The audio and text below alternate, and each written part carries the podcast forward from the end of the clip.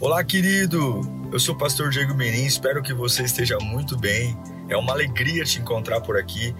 Nosso objetivo é colocar mensagens que gerem confronto, despertamento e abençoem a sua vida. Em instantes você vai ouvir um sermão e eu espero de verdade que Deus fale com você. Se você puder também me siga nas minhas redes sociais, sempre estamos colocando conteúdos que gerem confronto e inspiração. Eu desejo um bom sermão para você e que Deus te abençoe sempre. É, 2 Reis, capítulo 6, versículo 15. 2 Reis 6, 15. Diz assim a palavra do Senhor: O servo do homem de Deus levantou-se bem cedo pela manhã, e quando saía, viu uma tropa com cavalos e carros de guerra, e que essa tropa de carros e cavalos havia cercado a cidade. Então o jovem disse: ou exclamou: Ah, meu Senhor, o que faremos? Ah, meu Senhor, o que faremos? Quem já falou isso? O que faremos? Até o Chapolin Colorado já falou isso. Não, não, na realidade não é o Chapolin que fala, né? É o camarada que fala, oh, e agora? Quem poderá me defender? Ainda bem que Jesus não é um Chapolin Colorado, né? Que homem atrapalhado. Vamos orar para que Deus fale com a gente? Você quer que Deus fale com você? Quer ir para casa com uma revelação de Deus? Então peça ao Senhor que fale com você, Pai. Quem está aqui dentro, no mezanino, no hall, na tenda, os que estão assistindo pela internet, todos nós precisamos de uma palavra. Um homem que carrega uma palavra é um homem imparável. Uma mulher que carrega uma palavra, ela é imparável, é indestrutível, porque a palavra sustenta. Foi a palavra que trouxe vida ao vale de ossos secos. Foi a palavra que trouxe forma à terra que era sem forma e vazia. Fala com a gente, Pai, para que possamos ir para nossa casa munidos de ferramentas que vão nos ajudar a continuar. Em nome de Jesus. Esse texto é uma experiência muito importante do profeta Eliseu com o seu servo. Imagine você acordar um dia, sair para trabalhar ou sei lá, para fora da sua casa e ver toda a cidade rodeada por soldados e tropas da Síria. Talvez para nós aqui no Brasil, no Ocidente, onde quase não tem guerra, a gente vê isso como uma metáfora, né? Porque é difícil para eu e para você que mora no Brasil imaginar cavalos em volta da gente, né? Mas essa foi a realidade deles. Mas para nós, talvez esse encurralar, quando um exército cercava a cidade, ele cria duas coisas. A primeira delas, pavor, porque ele tira a rota de fuga. E segundo, rendição. É isso que o cerco e o encurralar faz com a gente, nos apavorar para nos render. Quando o exército cerca o outro, é porque ele não quer lutar, ele quer humilhar o que está lá dentro.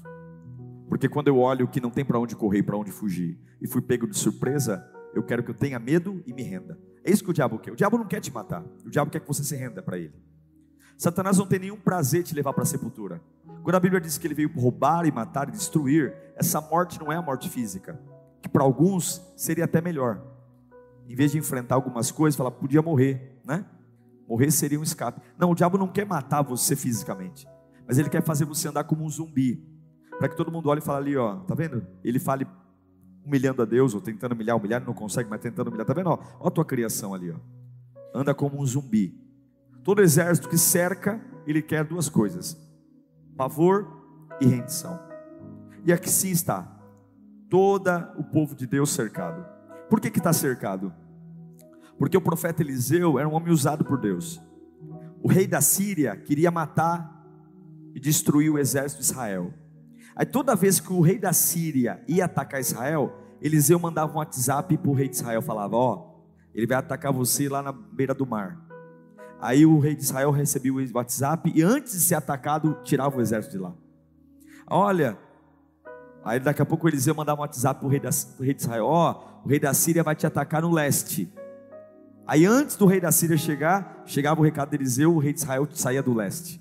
E aí o rei da Síria falava: Não estou entendendo. A gente monta o exército, vai atacar o rei de Israel, e quando a gente vai atacar, eles não estão mais lá. Aí o, os soldados falam: é lógico. O Eliseu recebe a revelação de Deus e avisa o rei de Israel antes da gente chegar. Manda o WhatsApp. E aí o, o rei da Síria fica furioso contra Eliseu. Fala, desgraçado. Como que eu vou atacar se ele dá a revelação antes? E aí ele vai cercar Eliseu para prender Eliseu. Esse é o cenário. E aí, quem acorda primeiro é o servo de Eliseu. Quando o servo de Eliseu sai da tenda, e a Bíblia diz que era bem cedo de madrugada, ele olha em volta dos montes da cidade e ele vê milhares de carros de guerra, cavalos, exércitos, e a Bíblia diz que a primeira expressão dele é: Ah, meu Senhor, o que faremos? Porque a única coisa que ele consegue ver são os carros dos Círios. E é nesse momento que Eliseu sai e vê a mesma montanha, e vê o mesmo inimigo, a mesma ameaça. Veja, gente, isso é tão fantástico, porque tem coisas que você vai enfrentar que vão tornar você um principiante, um amador. Você pode ter 40 anos de igreja, você nunca vai ter estrutura para enfrentar tudo. Tem coisas que sempre vai fazer você se sentir um principiante. O profeta simboliza alguém espiritualmente maduro, e o garoto simboliza alguém espiritualmente imaturo. O garoto olha e vê um monte cheio de carros e cavalos da Síria, e ele fala: O que faremos? Todos nós já falamos isso. Quando a gente tem que fazer algo e não sabe o que fazer, a gente fala: O que farei? O que farei se meu filho não se comporta? Já paguei tudo e não tem certo. O que farei se meu casamento não vai para frente? O que farei se eu estou envelhecendo e nada muda? O que farei? Só que agora Eliseu sai e vê a mesma coisa e fala assim para o servo: ele não diz assim, ó, fuja, pega minhas coisas, cava um buraco no chão. Não, ele fala assim: Senhor, abra os olhos desse garoto, para que ele veja o que eu estou vendo. E a Bíblia diz que na hora que Eliseu ora pelo menino, o menino abre os olhos e ele olha para os mesmos montes e ele vê milhares de carros e cavalos de fogo. 2 Reis 6, 17 e 18. Coloca aí para mim. Eliseu orou. Depois que o menino fala: Ah, Senhor, o que faremos? Senhor, abre os olhos dele para que ele veja. Então o Senhor abriu os olhos do rapaz que olhou e viu a colina cheia de cavalos e carros de fogo em redor de Eliseu. Esse texto ele é muito rico, porque ele vai nos ensinar algumas coisas. Quando a gente fala o que farei, o que farei quando as dívidas são maiores, o que farei, meu, eu estou preparado, estava preparado para tudo. Sabe, irmãos, tem coisas que te afetam, tem coisas que não te afetam. Tem coisas que você é uma rocha, mas tem coisas que deixam você como um gato assustado, um rato assustado, sei lá. Nunca bata no peito e diga que você está pronto para tudo. Você nunca está pronto para tudo. Sempre pode acontecer uma coisa que te faz olhar e dizer: O que eu farei? Não importa quantas vezes você leu a Bíblia, não importa quantos dons você tenha, não importa se você é crente há 40 anos, tem coisas que fazem você ser um principiante. Não importa se você é avô, se você é pai. Tem vezes que você sai da tenda, olha para a colina e fala: O que, que eu vou fazer agora? Esse texto nos ensina algumas coisas. A primeira delas é que sempre há uma crise. Fala comigo, crise. A Bíblia diz que eles cercaram a cidade. O rei da Síria enviou para Dotã, onde estava Eliseu, milhares de carros de cavalos de guerra, cercados. E quando cerca, vem o medo e a angústia. Ninguém gosta de estar encurralado. E é isso que o diabo faz. O diabo gosta de encurralar você, como se aparecesse que não tivesse saída, sabe? Porque é fácil você adorar Deus quando tem saída, porque tem uma carta na sua mão, tem um plano de fuga, mas quando você não tem nada para fazer, é você e o diabo, o diabo e você, é difícil demais. É aquela ideia do beco sem saída, é aquela ideia do filho que não te ouve mais, do casamento que você fala: Meu, já viajamos, já gastei dinheiro, já fiz de tudo, já teve lua de mel até na lua, sei lá, e não tem jeito, a gente não se entende, é o beco sem saída, e a única saída é fugir, se render, e fugir para onde? Está tudo cercado. E, e, você pode estar hoje cercado por coisas, encurralado, sem saída. E logo depois da crise, o texto nos ensina que logo depois da crise vem o desespero. Não tem jeito, a gente se desespera. Quando a gente olha para algo que é maior que a gente, a gente se desespera. A Bíblia diz que o servo falou lá no versículo 15 de 2 Reis 6: Ah, Senhor, o que faremos? O que eu vou fazer, meu Deus do céu? O que eu vou fazer? Não tenho mais saúde, não tenho mais força. O que eu vou fazer está na UTI. O que, que eu vou fazer? Não tem nem diagnóstico. O que, que eu vou fazer? O menino se levantou cedo e, e você pode se levantar cedo e talvez se deparar com o que, que eu vou fazer. Isso é muito comum, a gente se sente acuado, sabe? Não dá mais, é, é terrível. E a primeira sensação que tem é: sai do lugar que você está. O que eu acho lindo é que Eliseu, ele não se movimenta, ele não muda a rotina dele. Tem muita gente aqui mudando a rotina porque está sendo ameaçado, ou porque está com medo. Eu preciso mudar, eu preciso mudar de casa, eu preciso mudar de meus hábitos. Você não precisa, mesmo desesperado, se precipitar, gente. Porque toda crise vai trazer essa pergunta: o que eu vou fazer? E vai trazer o desespero. E na hora do desespero, a gente tenta até ceifar a vida.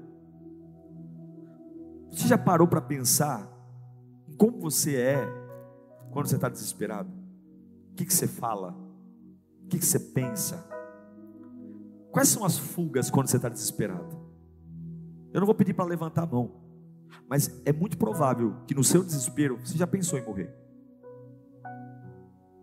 É muito provável que no meio do seu desespero a morte pareceu ser uma boa, uma boa saída.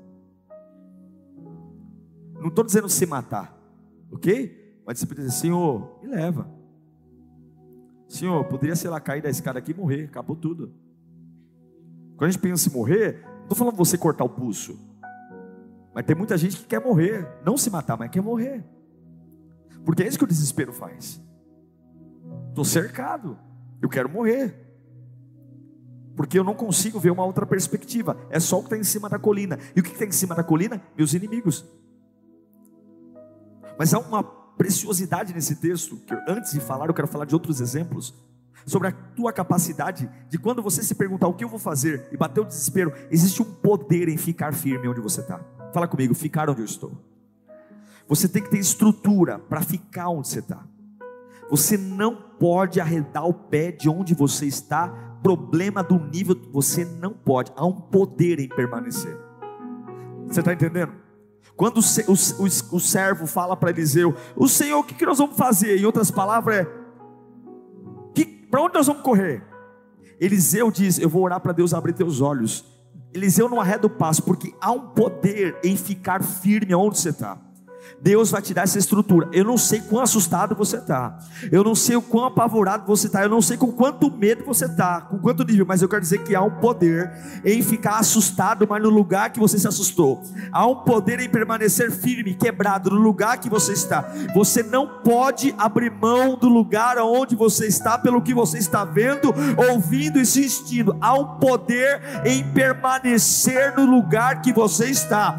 Tem muita coisa fazendo tuas pernas cambalear para você correr. Deus manda eu te dizer hoje aqui: não saia do lugar aonde você está pelo que você está vendo. Não saia do lugar onde você está pelo que você está ouvindo. Não saia. Olha que interessante. Moisés é um exemplo.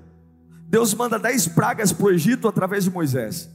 Na décima praga, morte dos primogênitos, Faraó não tem mais força e libera o povo. A Bíblia diz que Deus, Deus endurece o coração de Faraó quando o povo de Deus sai. no coração de Faraó, ele pega o seu exército, os carros de ferro e manda correr atrás do, do povo hebreu. Meu Deus do céu, como é que pode Deus me liberar e logo em seguida Deus endureceu o coração de quem me liberou para me prender de volta? É muito louco isso. E aí, na hora que eles estão caminhando livres, leve e solto, eles vê ali, ó, uma fumaça, uma cortina de, de, de, areia se levantando e o chão tremendo, porque são carros de guerra vindo atrás deles. E na frente tem o mar vermelho. E agora? O que, que você faz? E agora? Talvez Moisés, se fosse eu, se eu fosse Moisés, talvez ia dizer: gente, salve-se quem puder, saiam correndo aí. Vamos tentar se dividir e ver quem, quem dá mais, quem, quem consegue fugir. Talvez se eu fosse Moisés, eu ia dizer: gente, se matem, gente, se enterrem, gente, vamos nadar. Quem der certo sai nadando.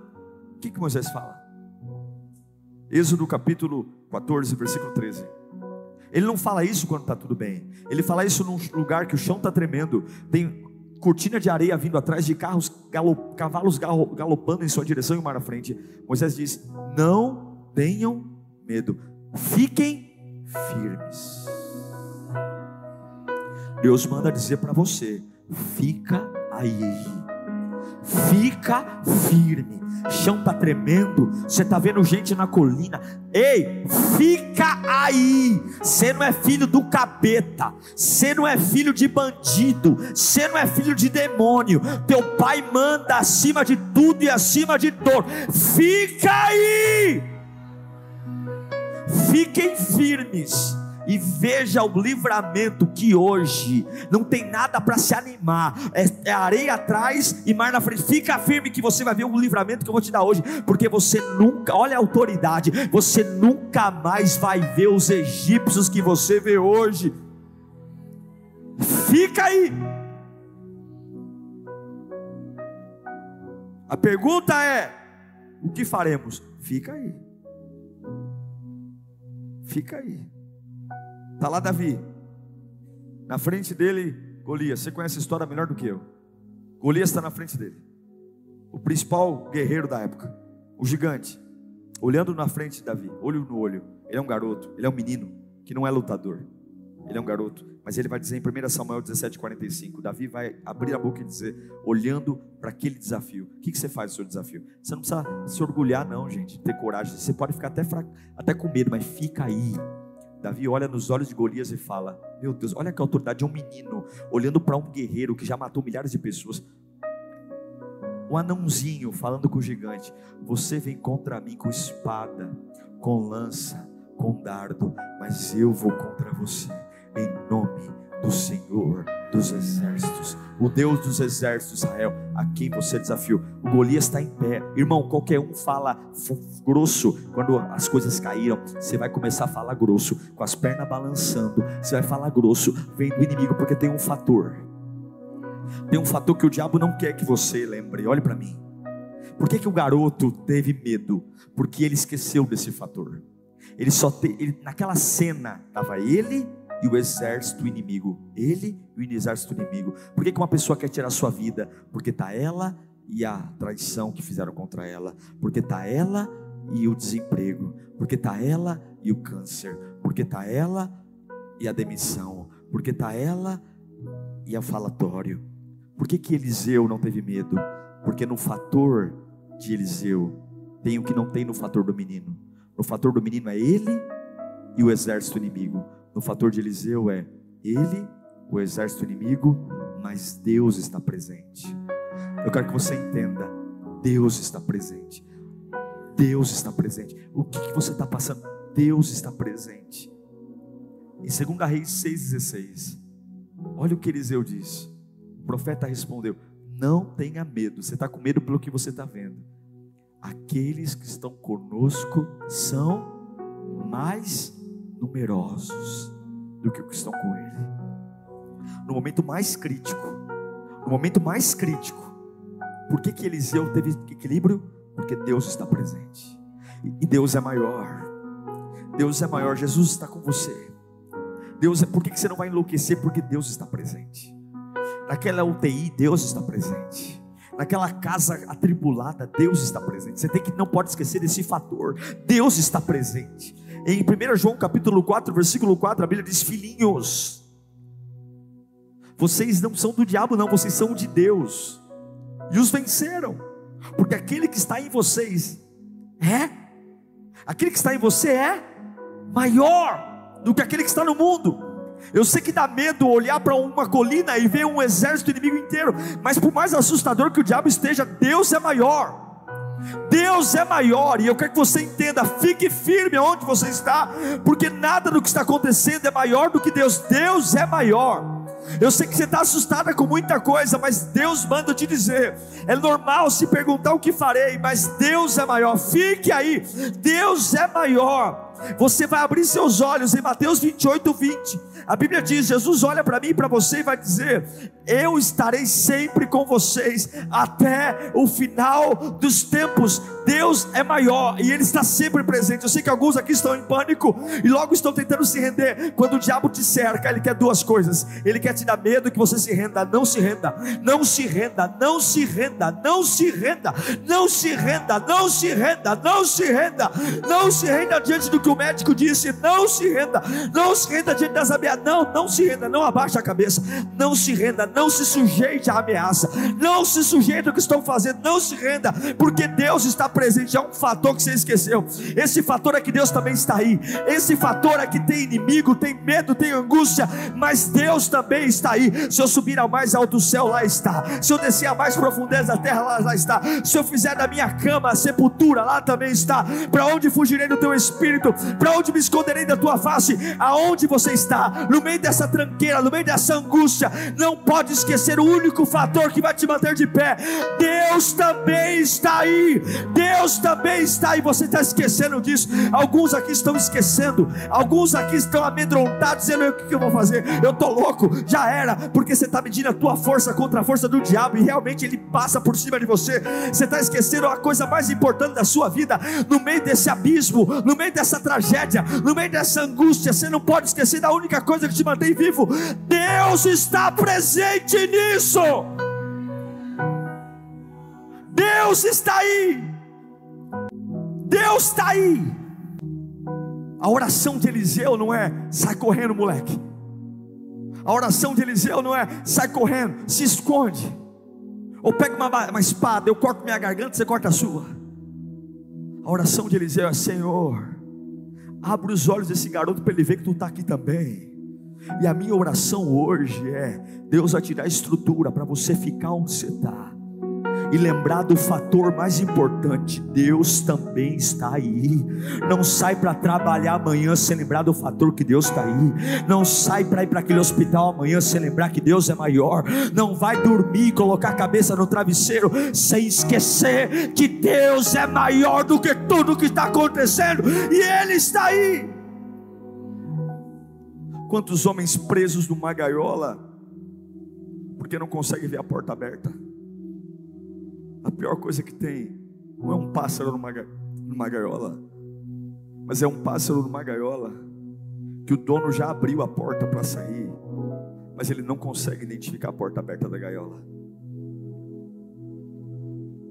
Há anos a porta está aberta, mas está tão habituado em só ver o que o diabo mostra.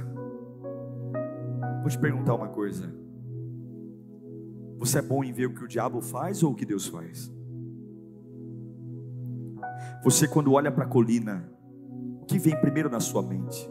O inimigo ou o exército de Deus? Porque em cima da colina tem dois exércitos: tem o exército Ciro e tem o exército de Deus. Qual é a primeira palavra que pega o seu coração?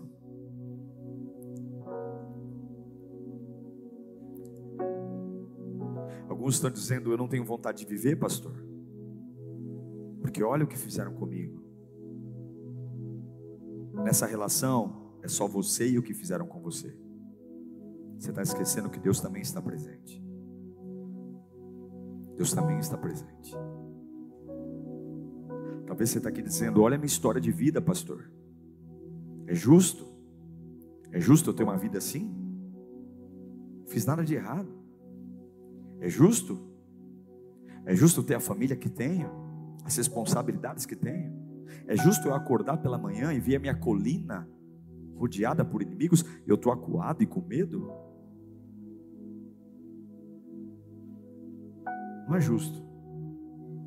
Não é justo você não ver que Deus está presente. Que Deus abra teus olhos hoje. Para você parar de ver só problema. Infelizmente a gente está com os olhos fechados para os milagres. Em Lucas capítulo 1, versículo 37, Jesus diz: Pois nada, nada, nada, nada é impossível para Deus. Nada, nada, nada. Infelizmente a gente não vê isso. A gente antecipa o pior. Quando alguém fala assim, ah, o diagnóstico dele é incurável, a gente já está matando gente. Quantas pessoas vivas nós enterramos, gente?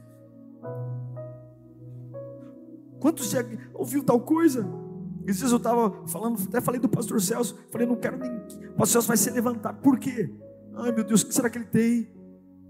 O que ele tem é um processo onde Deus está presente. Deus está presente. Pare de velar as pessoas vivas. Pare de antecipar tragédia.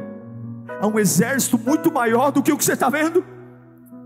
E ao invés de antecipar tragédia, antecipa milagre antecipa avivamento. Não esqueça o fator que Deus está presente. Não saia do lugar onde Deus te colocou, porque Ele está presente. Ele está presente. Um monte cheio de cavalos e carros, mas Deus estava presente. No meio dos seus remédios, Deus está presente. No meio desse abandono, Deus está presente. No meio dessa traição, Deus está presente. Você sempre vai ter a oportunidade de ver Deus presente nos piores lugares da sua vida. Deus sempre está presente. Deus sempre está presente. Deus está presente. Ele manda te dizer: não esqueça desse fator. Eu estou presente. Vai dormir hoje tendo a certeza que eu também estou presente. Você pode não me ver, mas eu estou aí. Abra teus olhos. Deus está presente. Deus está presente. Deus está. Não deixa teu coração se endurecer. Não deixa o que o diabo está dizendo te acuar e fazer você se render. Você não vai se render. Em nome de Jesus, levanta tua mão para cá. Você não vai se render.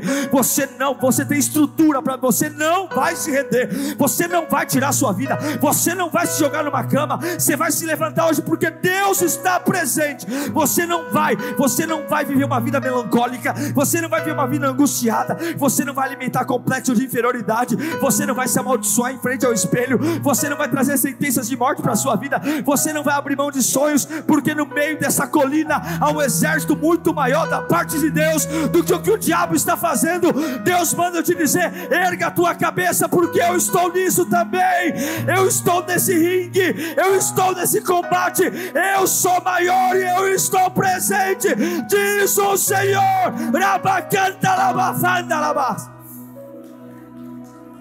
Eu estou presente. Você não está sozinho, eu estou presente. Eu amo o Salmo 34, 7. Quando o salmista diz: O anjo do Senhor, ele é sentinela, ele não dorme. Você tem um guarda-costa, o anjo do Senhor é sentinela ao redor daqueles que o temem e os livra. Você não sabe quantas porradas o demônio levou para você chegar aqui hoje. Você não sabe quantos demônios foram frustrados e quanta surra o diabo levou para você chegar aqui hoje. Você não acha que você chegou aqui de, por sorte, não. Você é guardado, você é protegido. Está na hora de você começar a ver a glória no meio daquilo que o diabo tem dito. Você é precioso. Agora, eu quero te dizer uma coisa. Quando você vê Deus na sua vida, o que você vai ver? Você vai entender que você vai vencer de um jeito diferente. Fala, eu vou vencer de um jeito diferente.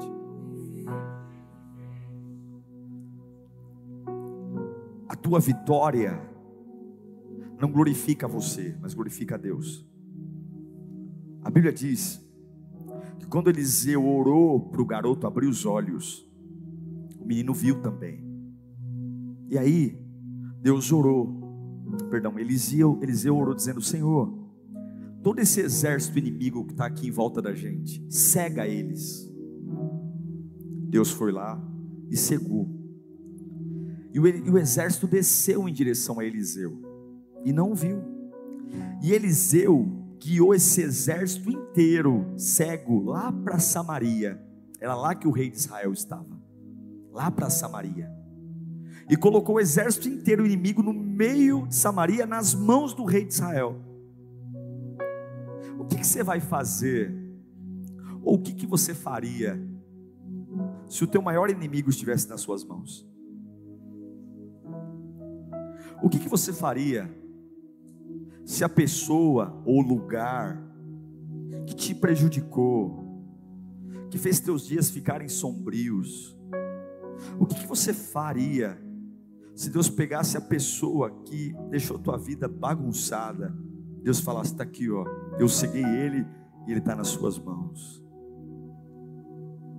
O rei de Israel fez essa pergunta para Eliseu: falou, Eliseu, eles estão aqui, o que, que eu faço com eles? Posso matá-los? O que, que você faria, hein? Se a pessoa que te perseguiu, te caluniou, ou a empresa que te demitiu, ou o companheiro de trabalho que falou mal de você, colocasse, Deus colocasse nas suas mãos. Sabe o que Eliseu diz para o rei de Israel? Não os mate. Monte uma mesa. Meu Deus, isso é muito forte. É por isso que ser cristão é diferente. Tem que ser muito cabra forte para ser cristão. Guarda as espadas. Monte uma mesa. Prepare comida para eles. Bebida e comida. Eles vão comer e depois vamos liberá-los para ir embora. Você está pronto para vencer uma batalha assim? Ou você só está vendo a cabeça das pessoas que te perseguiam debaixo dos seus pés? Sabe por que, que você pode montar mesa para o teu inimigo comer? Porque se você estiver com Deus, você nunca vai ter um inimigo, uma ameaça. Só tem ameaça quando você não vê Deus. Isaías capítulo 54, 17. Ouça esse texto e durma em Deus. Nenhuma arma, nenhuma arma forjada contra você prevalecerá. Está entendendo? Você está assustado de bobo. Quem crê na Bíblia? Levanta a mão. Eu quero declarar que nenhuma arma forjada contra você pode ter sido forjada no inferno, teu nome pode estar na boca do sapo. Ah, mas aquela mãe de santo ali, ela amarra tudo. Pode ser mãe de santo, pode ser pai de santo, pode ser filho de santo, pode ser o capeta, pode ser o chifrudo, pode ser o rabuto, sei lá o que é. Nenhuma arma forjada contra você prevalecerá. E você vai refutar. O que é refutar? Vai bater e vai voltar. Você vai refutar toda língua que acusar você. Vai falar, vai bater e vai voltar. Esta é a herança, é teu direito, é tua herança dos servos do Senhor. E esta é a defesa que faz em nome deles. Quem declara isso? O pastor Diego, Alírio dos Vales, Edir Macedo, Valdomiro Santiago? Não! Diz o Senhor: não tem inimigo, irmão. Você está sofrendo de bobeira, porque pode estar cercado, nenhuma. Por isso você pode dar comida para quem te acusa, porque eles só acham que te destrói eles só acham que te matam, eles só acham que vão arruinar você, eles só acham, no fundo, no fundo, no fundo, nada pode derrotar aquele que é servo de Deus. Então, dá comida, dá bebida, porque no máximo Deus está usando tudo isso para a glória dele, e você é imbatível. Se você estiver diante de Deus, nada para o que Deus tem para você. Deus sempre vai te dar vitória. Provérbios 25, 21. Se o seu inimigo tiver fome, isso é Bíblia. Se o seu inimigo tiver fome, o que você vai fazer? Dar uma porrada nele? Dizer, morre de fome, desgraçado. Se o teu inimigo tiver fome dele de comer, se ele tiver sede, hã? Porque você não tem inimigo. Olha o 22. Fazendo isso, você vai amontar sobre o que? Brasa na cabeça dele, brasa viva. Por quê? Porque ele vai achar que como ele te der uma porrada, você tem que dar uma nele. Como ele te der uma voadora, você vai dar uma voadora nele ele não vai entender essa atuação. E o Senhor vai fazer o que com você? Paulo repete o que Salomão disse. 900 anos depois. Coloca lá. Romanos 12, 20. Ao contrário, Paulo repete o mesmo texto de Salomão.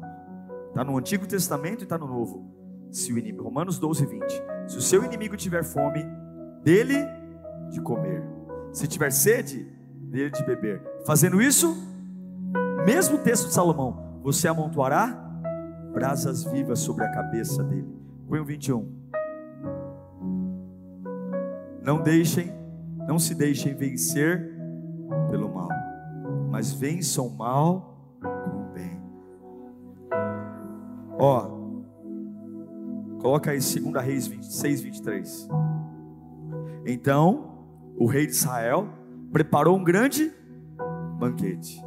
E eles terminando de comer, quem é esse eles? Os mesmos inimigos que estavam cercando. Terminando de comer e beber, mandou-os de volta para o seu senhor. Assim, as tropas da Síria pararam de invadir o território. A guerra acabou aí. Quando colocaram os inimigos para comer. Você não precisa se rebaixar o nível daquilo que estão fazendo contra você. Porque você não é movido pelo que fazem contra você. Você é movido sobre o que Deus diz sobre você. Você é movido sobre o que sai da boca de Deus. Você não precisa jogar o jogo sujo. Mantenha-se onde você está. Mantenha-se estruturado onde você está. Monta a mesa, pastor. Mas isso não entra na minha natureza. Não entra na tua natureza porque você não tem a natureza de Cristo. Porque aquele que te vem em secreto te recompensará. Deus vai usar você. Eu oro para que Deus abra seus olhos. Eu olho para que nessa situação de imaturidade, você não está preparado para tudo, não. Tem coisas aqui que você não está preparado. Você bate no peito e fala: Eu sou um rojão, não é? Não. Tem vezes que você vai sair da tenda de manhã dizendo: Eu vou ter um dia lindo. E aí, quando você olha para a colina, fala: Meu Deus, que vontade de morrer, que vontade de, de deitar na cama e não levantar mais. Só que você vai lembrar de um fator: Deus está aí. Deus está aí. E Deus é maior do que o que você está vendo. Tem muita gente aqui abatido, porque você não está vendo o fator que Deus está presente.